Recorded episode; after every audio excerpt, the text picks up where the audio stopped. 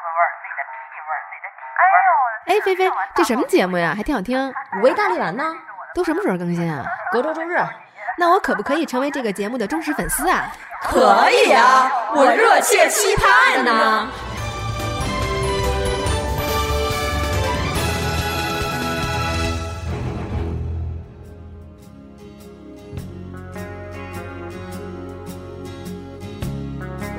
大家好，我们是五味大力丸，我是银子，小蘑菇，我是菲菲，Ginger，老 P。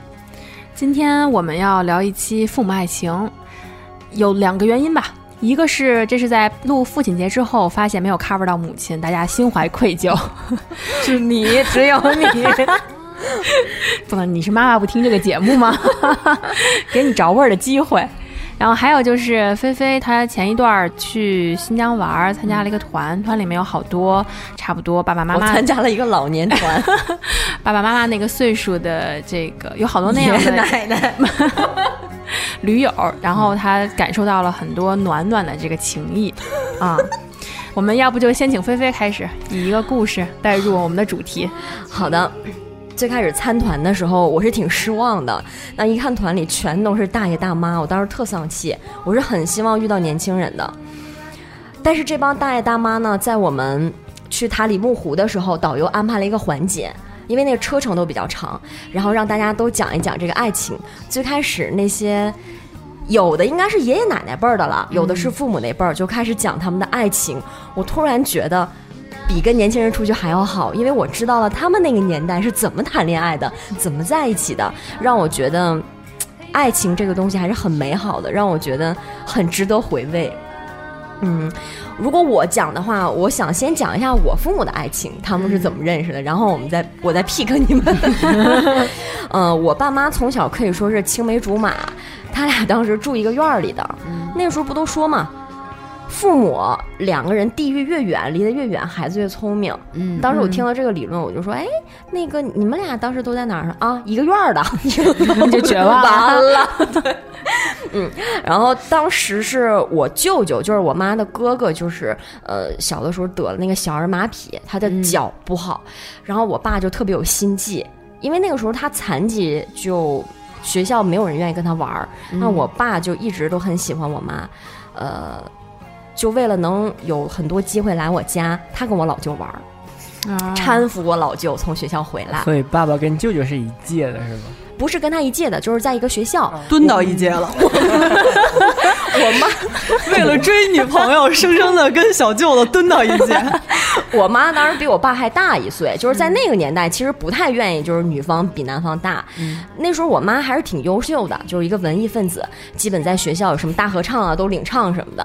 然后那叫骨干，不叫 文艺分子，不叫文艺骨干啊，文艺骨干。可能我太久不在体制内。什么事儿加到分子，这就不是什么好 啊。那我成熟，我得剪掉，不能显着我这么 low。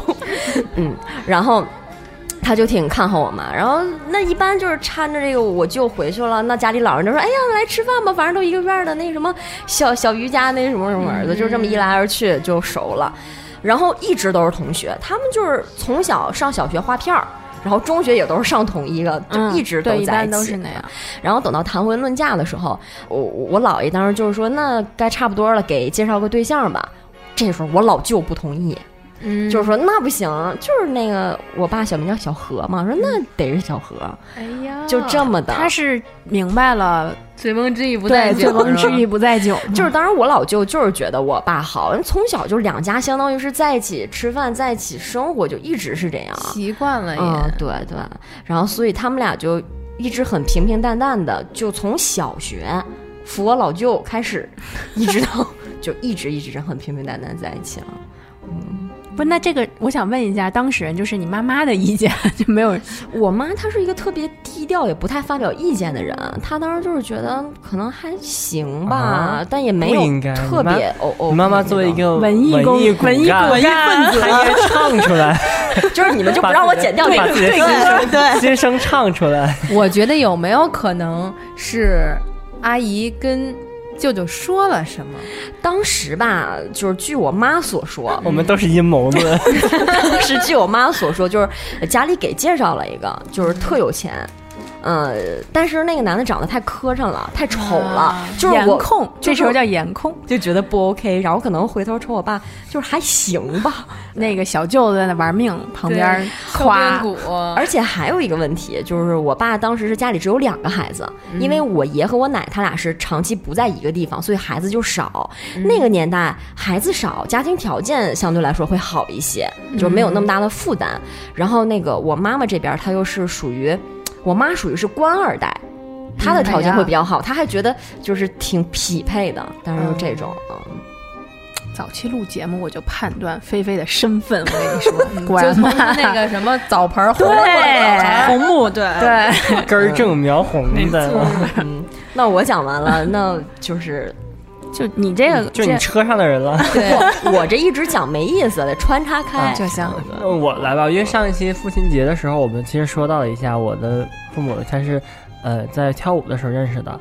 那故事的完整版是这样，因为 我的母亲呢，作为她所在院校的学生会的会长，然后举办了一个联谊项目，她就带着学生们去了呃迪厅舞，要应该舞叫厅舞厅你的父母是七零后还是六零后啊？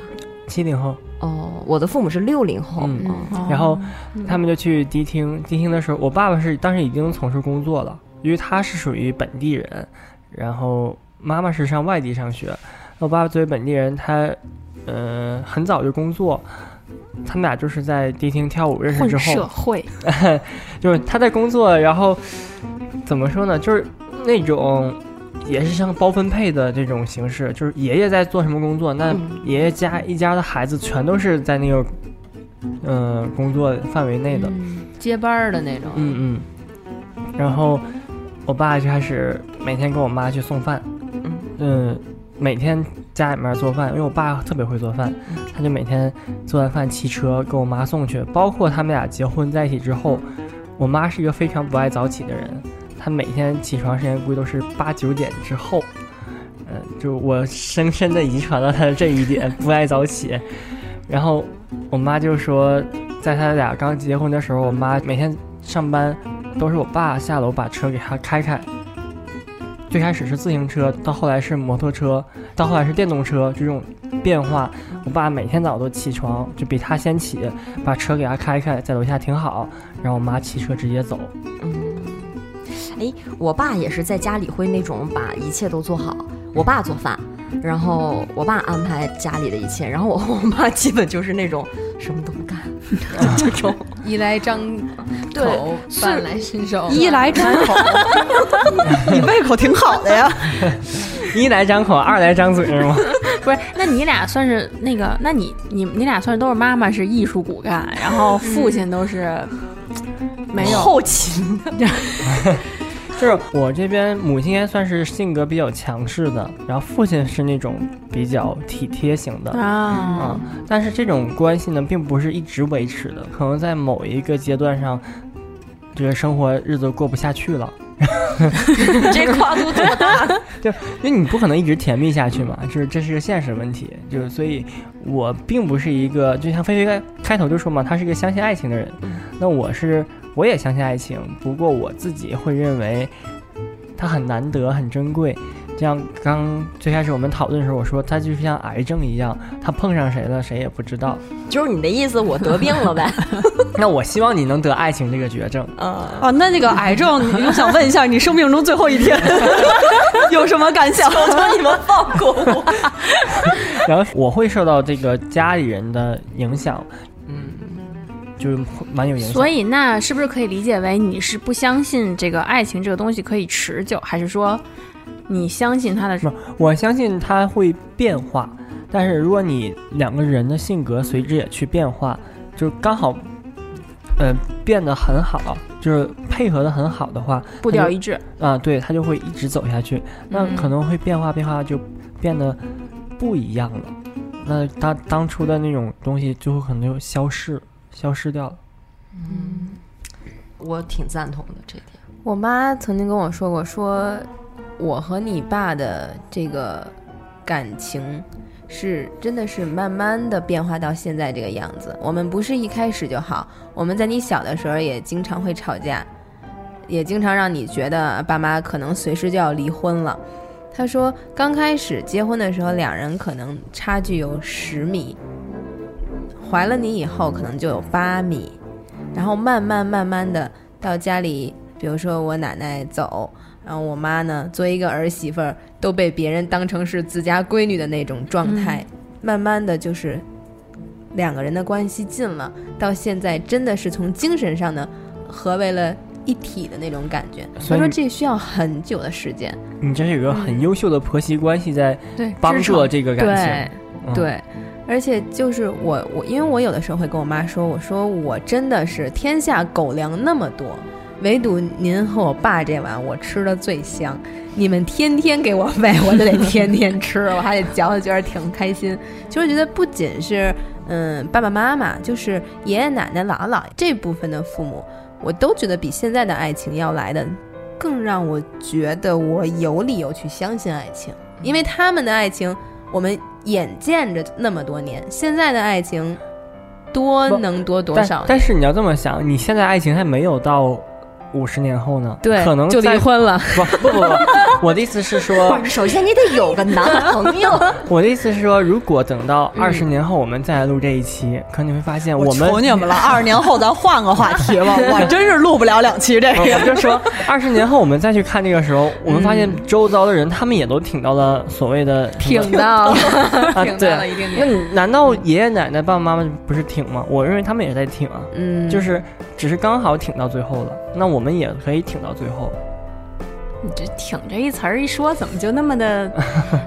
呃，艰难了我我讲一个比较分享一个比较温馨的点啊，就是当时，呃，我们家老人住院的时候，我姥姥本身是已经在病床上了，就是，呃，九年前就已经在病床上脑出血，然后家里面人一直家里面一直照顾着，包括我姥爷一直在照顾我姥姥。后来我姥爷呢，在去年的时候也是脑出血，这时候家里面等于躺下了两个人，一个在家里躺着，一个在医院躺着。然后我姥爷刚刚刚清醒过来的时候，他就一直在惦记我家里面我姥的情况怎么样。那家里面姥姥就不睡觉，就因为我姥本来在床上躺九年，她生活作息就非常规矩了，到几点她就会把眼睛自己闭上睡觉，就像老小孩那样。我姥爷去医院之后，他就一直没合眼，就一直在那儿等着，就想知道医院里面什么情况。那这个事情是很触动我的。嗯就是我不知道他们一起经历过什么，我也不知道他们俩怎么在一起的，是谁介绍谁认识的，还是说就是所谓的包办婚姻，还是自由恋爱，我不知道。不过他们到最后，让我感觉到了，嗯，两个人扶持走这么一生，相濡以沫的感觉。对，到最后，就是我姥儿都不记得我了，嗯，但他记得我姥爷。这你有什么意义呢？嗯，是的。然后我姥爷也是，他也当下也不知道我是谁，但他就一直在念我姥的名字。啊，啊，就感觉那这时候他们才体现出这种爱情转换到亲人那种程度。嗯我我姥爷后来他有写他的那个回忆录，他当时和我姥认识的时候是，我姥是九岁，我姥爷是七岁，他们俩是差了两岁。说当时介绍的，他们俩就在几岁的时候远远的看了一眼，就说这个就是你未来要和他结婚的，嗯嗯，然后谁说的？是是命运之神在旁边提有一话外音，点点他，丘比特拿着一剑，你看见了吗？中国在月老，因为我老旁边站着拿红绳你看着啊，这是你未来那人儿。我看那个回忆录已经很久，大概十年前，我就是那个印象中，就是说在山坡，在一个七岁、一个九岁的时候，就是说未来你要和他去结婚。他们那个年代结婚是很早的，也不是说领不领证，反正就是你俩就就是办个事儿你就结了，然后就开始生孩子了，然后可能有没有结婚证都是后补的事情。然后当时很多，后来我姥爷就当干部了，当干部之后有很多就是。到城市之后，要可以有机会你重新去择择偶的，所以在那个年代有好多人是有两个老婆的，嗯一个是在乡下的，一个是在城市的。但是我姥爷就是没抛弃我姥，我姥是纯文盲儿，就是翻那户口本儿上那个文化程度写的是文盲儿，就这种。然后但是一直就是俩人不离不弃，一直就是过到他们那个生命终止的那一刻。嗯反正我觉得，我说说我爸我妈吧，我觉得就是像老 P 说的那个，就是一个过程，他俩就是 不是说冤冤相报何时了啊，就是说出来混总是要还的，你就会感觉他俩是一个这个你们 相爱相杀，就是他俩也算是同学，但是不在同级。然后因为呃，我收到的版本是这样的，是因为我我姥姥姥爷就是身体比较不好，然后家里家庭成分也不太好，所以我妈妈需要照顾他们的话，就会落课。他跟我姑姑，就是我爸爸的亲妹妹，是同班同学。然后我爸爸因为学习好，所以呢，我我妈妈就到我我我家来，我奶奶家来呢，让我爸给她补课。嗯啊，然后这样一来二去的呢，我姑姑跟我妈关系特别好，就非常希望他们能够，呃，这个就对对对，你 看，其实他们都是有目的的，什么闺蜜兄弟？就是我所以我你说就是你小舅的时候，我就觉得嗯，这个特别像，然后后来确实就就在一块儿了，而且当时还就所以这个也是一一下解决了两种关系，就是又解决自己的呃终身大事，又解决了妯娌之间的这种 感情。顺带着婆媳也那什么，就就觉得哎呀，她是我从小看闺女的，啊从小看着不是那种突然进入到生活中的一个女人，而且这样还有一个好处，你知道什么？因为我奶奶家和我姥姥家步行只需要五分钟，太像了。所以我觉得小时候好方便，就是没有电话的时候，就小时候很小，后来有电话了嘛。然后那个就可能姥姥家打一电话有好吃的，就给我呼叫我，然后呢，我姥爷就来接我，在楼下，哎，我姥爷来就跟我姥爷回家吃东西去，就特别好。然后就是我爸我妈的关系，你看那么好了吧？其实之前他俩特别浪漫，他俩其实是旅行结婚。这点当时跟我说的时候，我还觉得还挺超前的，因为我爸爸妈妈应该比你们的爸爸妈妈都大，他们是、呃五零后了。啊嗯，因为现在已经都过了六十嘛，所以那会儿我觉得他们旅行结婚还是还是非常非常前卫的的一件事情，而且能感觉出来我爸爸对我妈妈的爱，就是因为你知道当时比较好的是旅行结婚能住上澡堂的，因为饭能问一下饭店是没有的，他们去哪儿旅行吗？杭州那边。杭州。啊嗯，挺浪漫的。对，然后如果条件好，就是能让人住在澡堂子里面，然后还不能一起住，所以呢，就是我妈妈住条件好，澡堂子有个位置让我妈睡，我爸就得蹲火车站，然后蹲火车站的结果就是晚上摇了一腿包，反正、就是、为什？么不能住在旅馆？因为住旅馆因为没结婚证的不是，他结婚了，但是啊也住不到，我也不知道是因为比如特别贵，还是因为很难约，就比如说他们是旺季那种的，啊，反正就是说住不上，嗯，就住不上，完了就是这种结果。就这种故事听了很多年很多遍，但是后面至于谁追的谁，随着年龄的增加，大家就是一直在争论。嗯，那应该是一个固定情节，就是比如说我爸会会说是，当时也有人。就也工作了嘛，有人喜欢他什么，但是我妈死乞白咧非要 非要跟他好。我妈妈就说说我爸爸当时上班很远，但是要骑自行车两个小时再去看我妈，就类似于这种，大家就一直在争吵。然后过程之中，小时候我也感受到，像蘑菇说的，就是小时候很敏感，你会觉得他俩吵架是不是要过不下去了、那种，就是都担心过，恨不得我都快哭着求说，要不你俩就都自己过自己的，别、别闹腾那种。但是现在就也好了，慢慢也是有一个过程，我觉得，嗯，所以其实怎么说呢？看我爸我妈会觉得，我会很向往有一个特别特别好的一个关系和一段婚姻，而且从根儿上，我会可以说天真或者说不现实的希望我的整个的婚姻里面就是少争吵。嗯，你刚才说到这儿，我都想起来，我童年里有一个非常美好的情景，就是。我小的时候，那时候父母还是休什么大礼拜、小礼拜，你啊对对对还记得吗？那我知道对，那个时候什么叫大礼拜、小礼拜？咱们这些年轻人都不太懂的，就是小礼拜，就是你一周只能休一天；大礼拜就是你可以休双休，它是轮着来的。哦然后那个时候每到双休的时候，呃的早上大家都可以睡懒觉，因为不用上学也不用上班。然后这个时候我就会伴随着我妈我爸在床上聊天的声音，就是醒来。以前最早我们家是住一屋一厨，我就是单独住一个小床，他们那个大床在那边，就我都是伴随着他们聊天的声起来。然后我要多睡一会儿，他们这时候我爸就会在那个做饭的那个声，然后我妈就会去洗衣服，就是这个场景，风吹动着那种 碎花的窗帘对，这个是我童年当中就是很美好的一种。对，有的时候他们也会因为一些事情不高兴，那他们早上就不聊天。我基本就是感受到，对不对我一你感觉就会一直睡下去，睡一个懒觉。我就感觉早上他们就是不聊天了，我就感觉可能就是哎呀，可能不开心了。今天他们不会吵，就可能会冷静一下的那种。哦，那还挺冷。暴力啊！不是，就是冷静一下，我觉得。对，冷静一下。然后我爸后来就会就过一阵儿，他就会装作什么事没发生一样，比如说吃啥呀？那个我去买点儿去，就就装作什么都没发现。这就是过日子的无奈这是呀。不是无奈，我觉得这是一个，反倒是一个技术技巧，对，给一个台阶儿下。对就那就是因为你，我没法任性的选择我离开这个呃这个空间里去另一个空间，我只能在这个空间，那我只能面对这个人，所以就找个台阶可是。你还是爱他的嘛。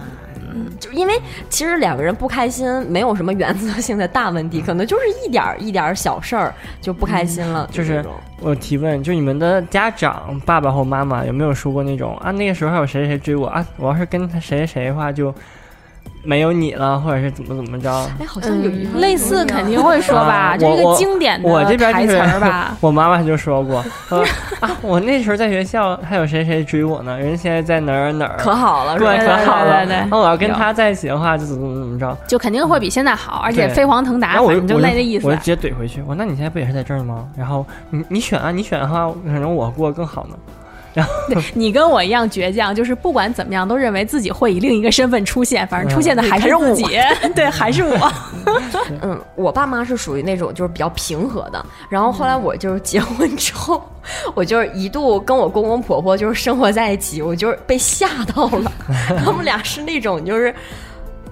打扑克儿，因为他们打扑克要玩钱的嘛，然后一人一堆因为儿嘛，因为俩人玩网架是认的是你，然后所以不开心。因为我公公他这人特别愿意开玩笑，他玩玩玩他就偷我婆婆那个钱去，趁趁不注意，有的时候被我婆婆发现了，就嗷嗷一嗓子，然后俩人说说说就会真的急眼，然后就会就会翻出很多陈年旧事。打一辈子那种吗。对，然后我最后我就会会给他们发信息，我说怎我说怎么办呀？我说因为打扑克打起来了，你 不用管他。一开始我特别不适应，我都会对，很紧张。就像我你可能你们小时候经历那种，之后会非常紧张。爸爸妈妈吵架那种我我没见过世面，只能说，后来会发现，那是他们一种相处模式，对嗯，就是永远会就是因为任何事情去吵架的这种状态，就好像那成了一种沟通的方式，但是到现在还是俩人就是挺好，嗯，就这种，因为因为我觉得就有我有一些朋友的理念啊，就认为说两个人是一定要吵架的，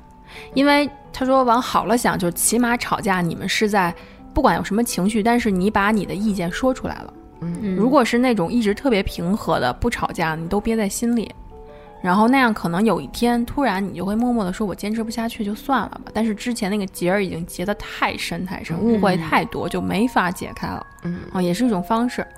所以我当我是他们是这么跟我说，我发现我父母在沟通的时候，就是有一点是我觉得就是挺重要的，在感情当中，就是他们在不开心的时候，从来不会说气话或者是狠话，啊，嗯，就不会就是说什么你滚这种字眼儿，或者是说，呃，那个离婚吧这种。从来都没听过，避免那些字眼，然后就是解决问题就好了，其实都没有什么大不了。就我这种就 就星座精又要上线了。我想问一下，你爸你妈是什么星座？呃，我妈是金牛座，我爸是处女座。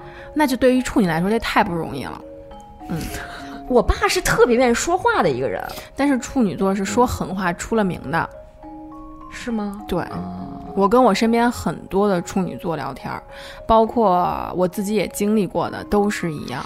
我有两次我知道我爸就是说狠话，但都是对外人，是因为那时候我妈生病，她心理压力特别大。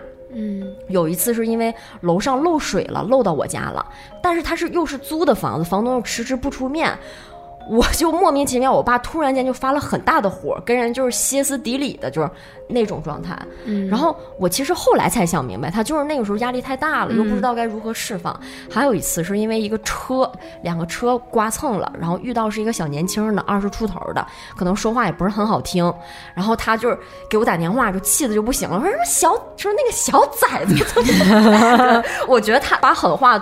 他的压力全释放在外界了，嗯，那这样是对的，我觉得。我在谈恋爱的时候，我妈跟我说的，说你一定要给男生面子，男人嘛。总归是要脸的。他说我跟你爸相处那么久，我还这点我还不能教你吗？说这个呃，当然我爸也没有在外面很过分的打骂之类的，没有。就是如果要是斗一句嘴，我妈会比家里要温柔一点。嗯嗯嗯，她可能会哎嗯哎怎么怎么用另外一种方式跟你说你过了或者怎么着，就不会直接想在家里呀急了那种。嗯。这些都是相处之道。我想给大家讲一下我那个 车上的故事。对，就是特别想给大家讲。嗯，上来的第一对儿应该是那个爷爷那辈儿的，他就特别正派儿一人。然后他最开始在车上的时候，我们怎么关注到为什么要他第一个讲？导游让我们每个人说新疆嘛，就吃羊肉，说你最喜欢吃羊的什么部分，但是你后面不能说重复，就像一个小游戏一样。然后说到这个，我应该叫爷爷，然后他就说我喜欢吃羊蹄。然后轮到这个奶奶说了，她就比较内向，就一时间就可能麦克举到这儿就有点懵住了。然后这爷爷帮他支招，你喜欢吃那个羊肝儿，羊肝儿。然后那你因为你是我的小心肝儿，他当时说完这个我们都酥，我要吐了。对，而且他是那个年龄，我们完全就是觉得太太太不可思议了。然后大家就起哄，让他们讲这爱情故事。然后后来这个爷爷特特别逗，上去那个前面之前特意捋了捋头发，戴了个帽子。他说我在公众场合我一定得注意形象。然后就开始讲了，说。当时呢，他们也是经父母介绍的。那最开始两个人还觉得就是都还行，但是那个年代吧，就不好意思在一起走，说推个自行车还要一个人再到这边，一个人再到那边，就是光是眼神交流。然后后面慢慢的，我以为是隔空喊话呢。慢慢的就可以，呃，说为什么不骑车呢？说因为骑车很快就到家了，所以推着车子。然后后来就一个推着车，一个在下面走。然后再后来就是说那个。别直接回家了，上公园逛一逛吧。嗯，然后俩人就是在公园长椅上，然后还有一个坐紧这头，一个坐紧那头，就是总怕别人说闲话。那个时候还没定下来，掩耳盗铃，欲盖章。然后说他怎么发现那个那个奶奶对他有意思，可以更进一步了呢？他说他们那年代都用手绢就擦个什么全都用用手绢他说他那个奶奶把那个手绢呃。放到离他更近一点的那个位置了，他觉得我机会来了，这在暗示我，然后就说 往这边串一点。然后他们俩每次去公园的时候，他都发现这手绢就更近了一点，然后慢慢慢慢俩人就坐在一起了，丢手绢是吗？所以这就是个定情信物，算是。对。然后当他们俩可能在那一辈的眼里，当他们坐能挨在一起的时候，这事儿可能就就定就就差不多了。对。他还要告诫我们年轻人他最后一句：你们。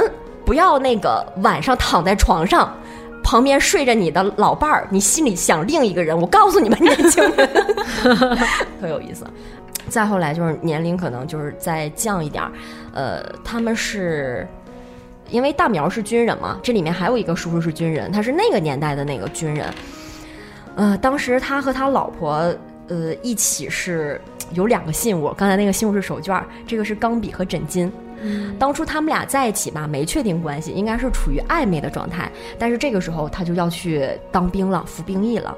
然后临走之前呢，这个奶奶送给他一个枕巾。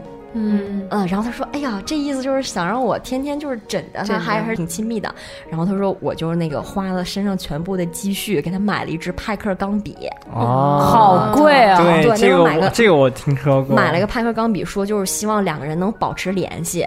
然后等到后来从部队回来，两个人就。”在一起了，对，这是前两对儿，第三对儿就是父母那个年龄了。然后他上来说，听了前两对儿讲呢，都是觉得我要讲我的故事，我觉得我是个流氓。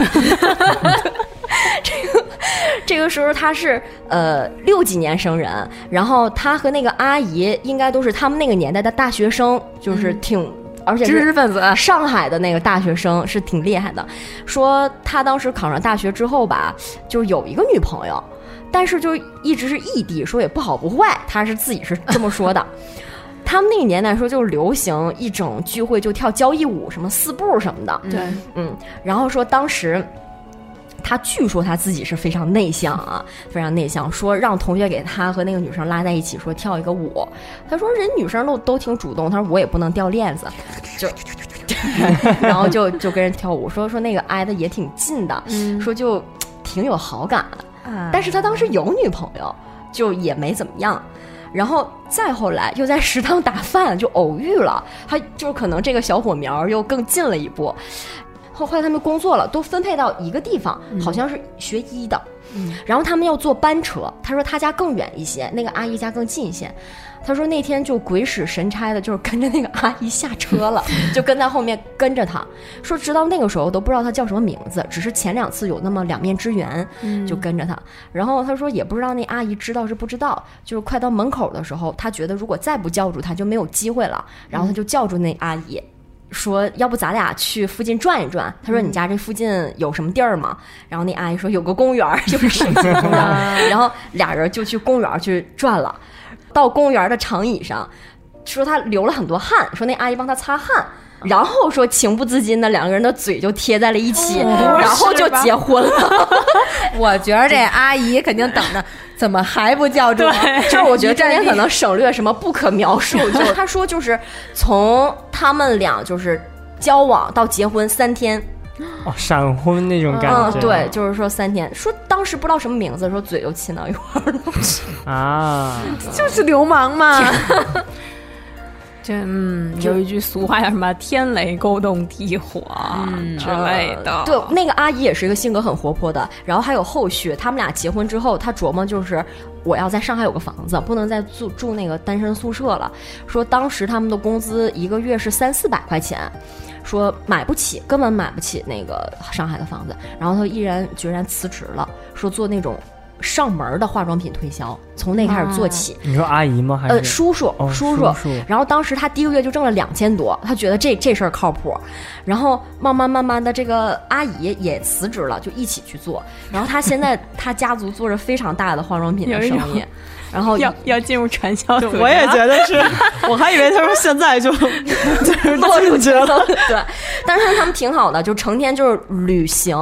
然后他说他们前一阵儿感情遇到危机了，嗯，说是就是因为一些鸡毛蒜皮的事儿就吵架就冷战，然后说这个时候阿姨就会来找他，他说你不之前答应我吗？说要带我环游世界。妈呀！然后他说我年轻的时候确实说过这句话，他说每当一吵架，你阿姨一直一跟我说这句话，我就觉得有什么大不了的，对，还是要完成这个。真的因为吗？因为他们阿姨 好会撒娇啊！不是真的，对，那那个阿姨就是一个南方的那个小阿姨，就那种这个叔叔说的每一句话我都不信。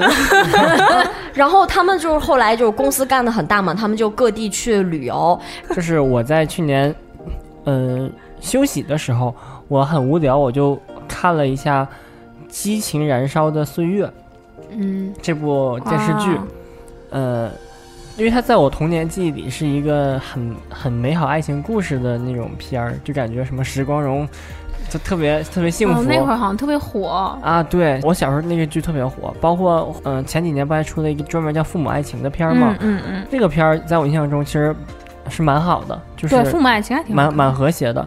等当我重看那个《激情燃烧岁月》的时候，我发现，呃，那个里面的婚姻很强势，因为它并不是一个自由恋爱的组合嘛，它是有一点冲动感在里面的，呃，就是像土匪在掠一个女人那种感觉。可能有人认为啊，这也是一种浪漫啊，就是被一个强势男人占有。霸道总裁系列、嗯对，我们现在也有这个系列，都是有。在我这儿看的感觉，那个女性没得选，就是她就是、嗯对，我也觉得是的。他本来是有一个心仪的对象的，嗯然后就我现在被组织也好，被什么也好，我只能跟你在一起了。对，那是被安排的。对，然后更过分的是怀孕，嗯，就我就结婚马上就是怀孕了，就是我就要带孩子，养着孩子等你回来。我没有 get 到任何里面有什么爱情，完全就是一个传宗接代的感情。我当年看也并没有从里边感受到任何爱情，嗯。我觉得那个女的就是一个女性一生不幸的，啊，对，没错，她婚姻里一直在忍让，一直在忍耐。嗯，我到老了，其实她就是习惯了，她就是习惯那个老头的霸道了，然后，嗯所以到最后，其实老太是有有个反抗的环节。他就是对嗯婚姻还有对现实妥协了，他没有办法。所以不是有一段就是爷爷奶奶呀、或者是爸爸妈妈那，应该是爷爷奶奶那个岁数，有一度新闻报了很多八卦新闻，就是他们也离婚，你嗯，记得吗？就是我不知道你们看到没有，一度特别好玩，这种消息会特别特别多，就感觉好像爷爷奶奶那辈儿的人我我还第二真春或者终于忍不了了，我还真的没有看过这种类似新闻，因为 真的。目前我被灌输的都是这种，你就挺到最后，你一定会有个就会幸福守得的一辈子云开对，然后老伴儿老伴儿就是到老了有个伴儿对对陪着你。对对对，这我也听过。就是我是同意老的人要有伴儿，但是这个伴儿不，首先他可能不是一个人。我去养老院，我有一大群人，天天我打麻将都不缺伴儿。你知道养老院多贵吗？那我现在年轻，赶紧赚钱，把养老钱赚出来呀！就是这才是我人生奋斗的目标啊！他要是一直这么忍下去，比如说，如果我要是一个女人，我一嗯直这么忍的话，我只我现在在我的意识当中只能有两点：一，我没有这个能力离开这个男人；二，我就是不想离开他，就有可能是我自己个人心里的。感情上面的，还有一个就是我没有经济能力，我没有办法去赚钱。嗯那比如说我就是一没有办法去赚钱的，我从来没有上过班儿，你现在跟我说你不要忍我了，你自己攒钱去养老院吧，那我肯定不行，你就是我的神。不，但我觉得就是，除非身体上有缺陷，背上不存在任何我不能挣钱养活我自己就是的这种。不想同意就是不想，不是不想，我觉得还是没逼到那份儿上。嗯，嗯，然后还有一个原因就是，我觉得那会儿社会的舆论没有一个很好的一个环境。对，你就是现在新闻说，比如说北京的离婚率还是什么，已经报到四十多呀，还是多少？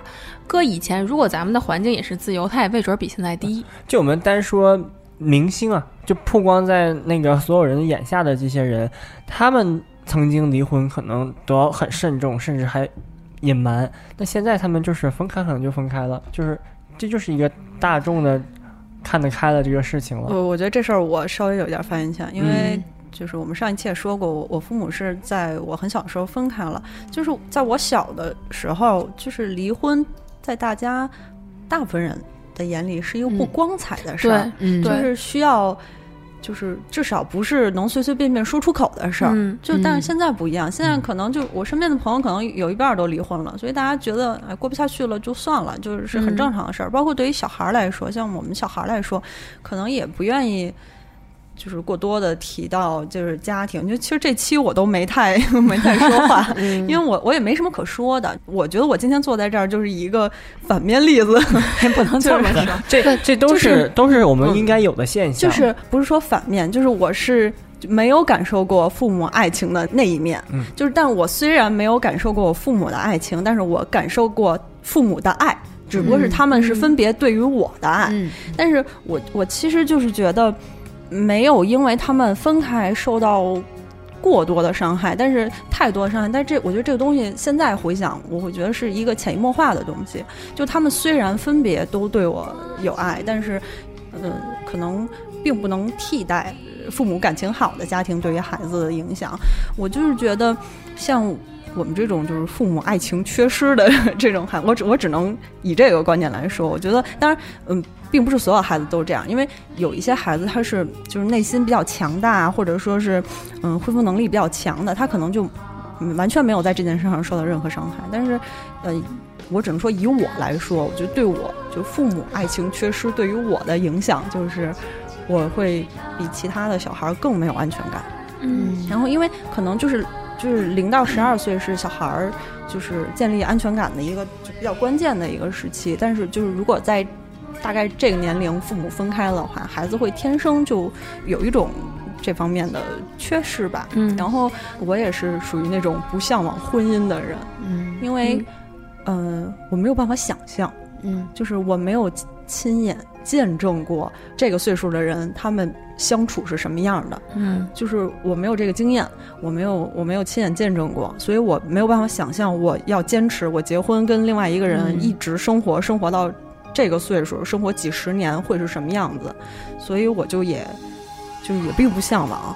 就是我们这样的孩子，好多都会有两种特别常见的想法，就一种想法就是说，嗯，幸福都是短暂的，然后不幸是永恒的，就是就比较悲观的那种。我觉得这样的小孩儿就会长大了之后，在感情上会特别走向特别容易说分手的那种，就是我先说分手，我先说离开，这样的话我就不会受到伤害。嗯。然后还有另外一种呢，就是嗯，我经常听到有这样的小孩儿说，我我以后要不然我就不结婚，要不然结婚我就绝对不离，就是这也是一个就经常听到的。但是这样的小孩儿就是可能在感情里边就特别容易被说分手，嗯。就会走到就是这样的，因为就是这样的人反而他因为太害怕分开了，或者说被抛弃啊，他就会变得特别嗯。爱讨好，讨好然后低自尊，然后嗯。极度的付出，但是嗯。这些可能都会给对方造成就是过大的压力，所以嗯。这这样就就会变得特别容易被说分手。所以我就觉得，嗯，家长感情好不好，觉得还是要稍微深思一下。就是有小孩儿和没有小孩儿，我觉得是两种状态。正好，嗯那说到这就有一个问题，就是现在很多特别就一直连续到，我觉得我们这代人都在有的观点，就是说，如果你有了孩子，两个人感情不好，你到底要不要分开？我觉得如果是我的话，我会分开，但是我会给孩子说一个什么，就是爸妈分开是因为我们个人的原因，对你的爱可能我我们会尽量就是还是两个人多一点时间去陪你，或者是单独陪，或者是一起陪，但是我希望会有一个时间，比如说周末我们两个一起陪你，但是你一定要知道，我们两个分手。一不是因为你，二我也不会因为你撑下去，因为我们三个人，我我不知道这样说会不会自私啊？是你我们两个分手，你的妈妈和你的爸爸仍然是你妈你爸，跟你没有任何关系。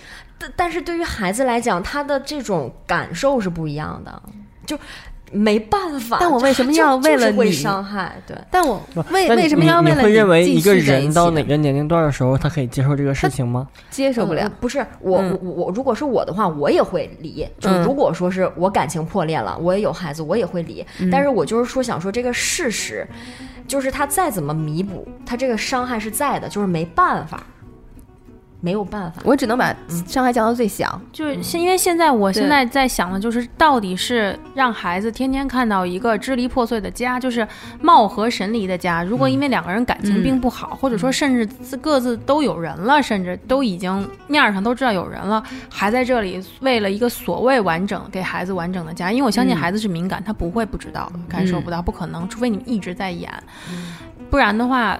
到底是让他眼见着，即使是这样的家，嗯，支离破碎，但还假撑着这个家，对他的伤害更大，还是说干脆我们跟他挑明了说，然后依然对孩子好，然后嗯，就是让孩子也试着去了解这种情况，人就是一定有这样的一种感情，可能就会分开。到底哪一种伤害更小？我肯定会选择后者。我可以给你们一提供一种解释的其中一种方式吧。嗯就是我特别喜欢一个心理学家叫塞利格曼，他嗯做过一个研究，就是说，就是大家现在普遍大多数人都会说，就是让两个不快乐的父母，呃，离婚，嗯比那个让小孩儿和两个。嗯，就互相仇视的父母住在一起，这样会更好一点儿。嗯但是通过他们这个研究结研究结果显示，就是这件事儿是错的，是、是是胡扯的，就是所以还是大多数是吗？就是大多数离婚的孩子，就是经过他们多年的跟踪调查，就是还是会。嗯，比较多的更不幸于那种，就是呃，还是父母坚持就是尽量但是其实我是想说，就是吵架，就是疯狂的吵架，就是吵架和离婚，其实对孩子的伤害是同等的。就即使你们不离婚，但是你们每天吵架，其实对孩子伤害也是同等，只不过可能就没捅破最后孩子最后那一道心理防线。但是对于小孩儿来说，他是有一个，我觉得可能也有一个小孩儿的一个食物链，就是嗯离婚的小孩儿可能永远站在这个食物链的顶底端，嗯即使父母天天吵架，但是他们仍然在一起。这个小孩儿，哎，我不能，我不能就一定是不是还是因为社会上的关系、社会上的原因？就可能他自己就会觉得我对他自己就会觉得我比人少了一个，就是从站在自己角度，我就比人少了一层关系，或者我少了一边的人，他少事实上就是少了这一层关系。然后，嗯而且就是我我我觉得，嗯，刚才蘑菇说的就是我为什么要为了小孩儿一一定要维持这一段儿。我我当然也不是就是劝所有婚姻 就是感情破裂的人，你们都给我忍着，有有小孩儿。我是觉得要小孩儿，就我的重点不是在你们婚姻就是情感破裂之后要不要离婚，我的重点是你们在生小孩儿的时候真的考虑好了吗？就是真的考虑好了你你能负这个责任了吗？就是如果你们要吵架或者要离婚。嗯，你们你们做选择的时候，你们是不是愿意把孩子放在第一第一位，而不是你们自己的满足？嗯就是如果你们觉得我没有办法把孩子放在第一位，然后我还是以我自我就很自我的，那我觉得你们可以再考虑考虑，是不是现、现在一定要这个我在这个年纪要小孩儿？对，内心上会就它有影响，但不一定造成你这个人生就完了。就不不，他不会完，我现在也没完，啊啊我也没完。对，所以我说，所以我说你你也没有这个悲剧，只是说都有影响。就但是，就算一个很好的家庭，它也会有一些其他的方向的影响。对，但是嗯我会在真正遇见或者发生这件事儿的时候，你才会发现他对你的影响。但其实我大学毕业一直都想的是，我大学毕业就要结婚，啊啊，你是一个过来人，就是跟，对，就是跟，其但是这个事儿跟爸妈的感情好不好，其实没没有关关系没有关系。这是你他个人我从来都没向往过婚姻。他就是但是你结婚了，嗯，就是他不，他不在我的生活中是一个但是很重要的我跟你说，这个事儿是你越考虑的重，他反而越不容易得到。对，就是我的经历是，呃，我没想过就是什么，哎，我很幻想我穿上婚纱，这些都不是我特别那个在意的点。嗯、我之前交的那些女，暴露了，暴露，暴露了，说到了，说到了。刚才 有一个那个故事，有很多有一个小孩儿的那个故事。就就是以前交的那些男朋友，从来都没想过说要结婚，就是觉得处对象。但是真正的遇到这个人，说就是结婚，就是觉得。嗯，没问题，就是也不会觉得是有什么问题，也没说多向往，但是也没觉得就是有什么太大问题，但是也就结了。然后很多人也觉得我结了像没结一样，嗯，就 大家嗯，因为都是这样。我今天中午见了个朋友，他还说那个你多大了，你怎么还不找对象啊？我说我结婚都五年了，就总给大家这种错觉。嗯那说明他也你是幸福的，所以你才会这种状态。你没有没有婚姻没有把你熬到一个已婚我觉得现在是是好的状态。比如说刚才老 P 的这个，呃，老 P 说的就是说，嗯，恋人的形式，社会更包容恋人的形式有多种多样。像菲菲这种感觉，就是婚姻也可以有以前我们传统的理解的相夫教子、老婆老婆孩子热炕头，变成现在也是因为大家的工作或者世界就更加多元化。就大家如果能够认可各个的方式，我觉得其实是对，嗯，这个恋人或者他未来的孩子之间都是都是有帮助的。嗯。然后我就是想说呢，嗯，无论是父母爱情，嗯，好一点的，或者是有一些瑕疵的，我们还是要坚持自己的想法。毕竟我们现在的社会也好，你接触到的新鲜事物和现在最起码的是，男人和你爸妈那时候的男人的质量啊、想法也都不一样。另外，我还要再说一句，就菲菲刚才说的，想要穿婚纱，想要穿婚纱，您自己去穿，自己拍一一一套写真，就像蘑菇一样，我觉得也特美，你知道吗？今儿头这次头图定了，蘑菇穿头图有了。那我这边就是说，爱情很好玩，因为它没有一把尺子去衡量它是对是错，这个距离该有多长才是好，才是不好。那包括我们今天所有讨论这些东西，我们就像在听故事一样，嗯，就是它是别人的故事，它有可能是你的故事，不过每人的故事都或多或少的有一样的，也有可能是不一样的，大相径庭。就是完全不要去评判它，也不要去追求它。你遇到了就遇到了，没遇到的话，那可能就是没有这个缘分了。